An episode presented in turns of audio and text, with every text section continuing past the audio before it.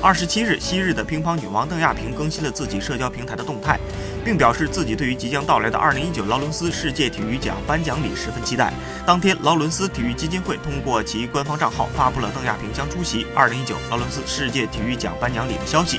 他们写道：“劳伦斯世界体育学会成员、中国乒乓传奇邓亚萍女士将出席2019劳伦斯世界体育奖颁奖礼。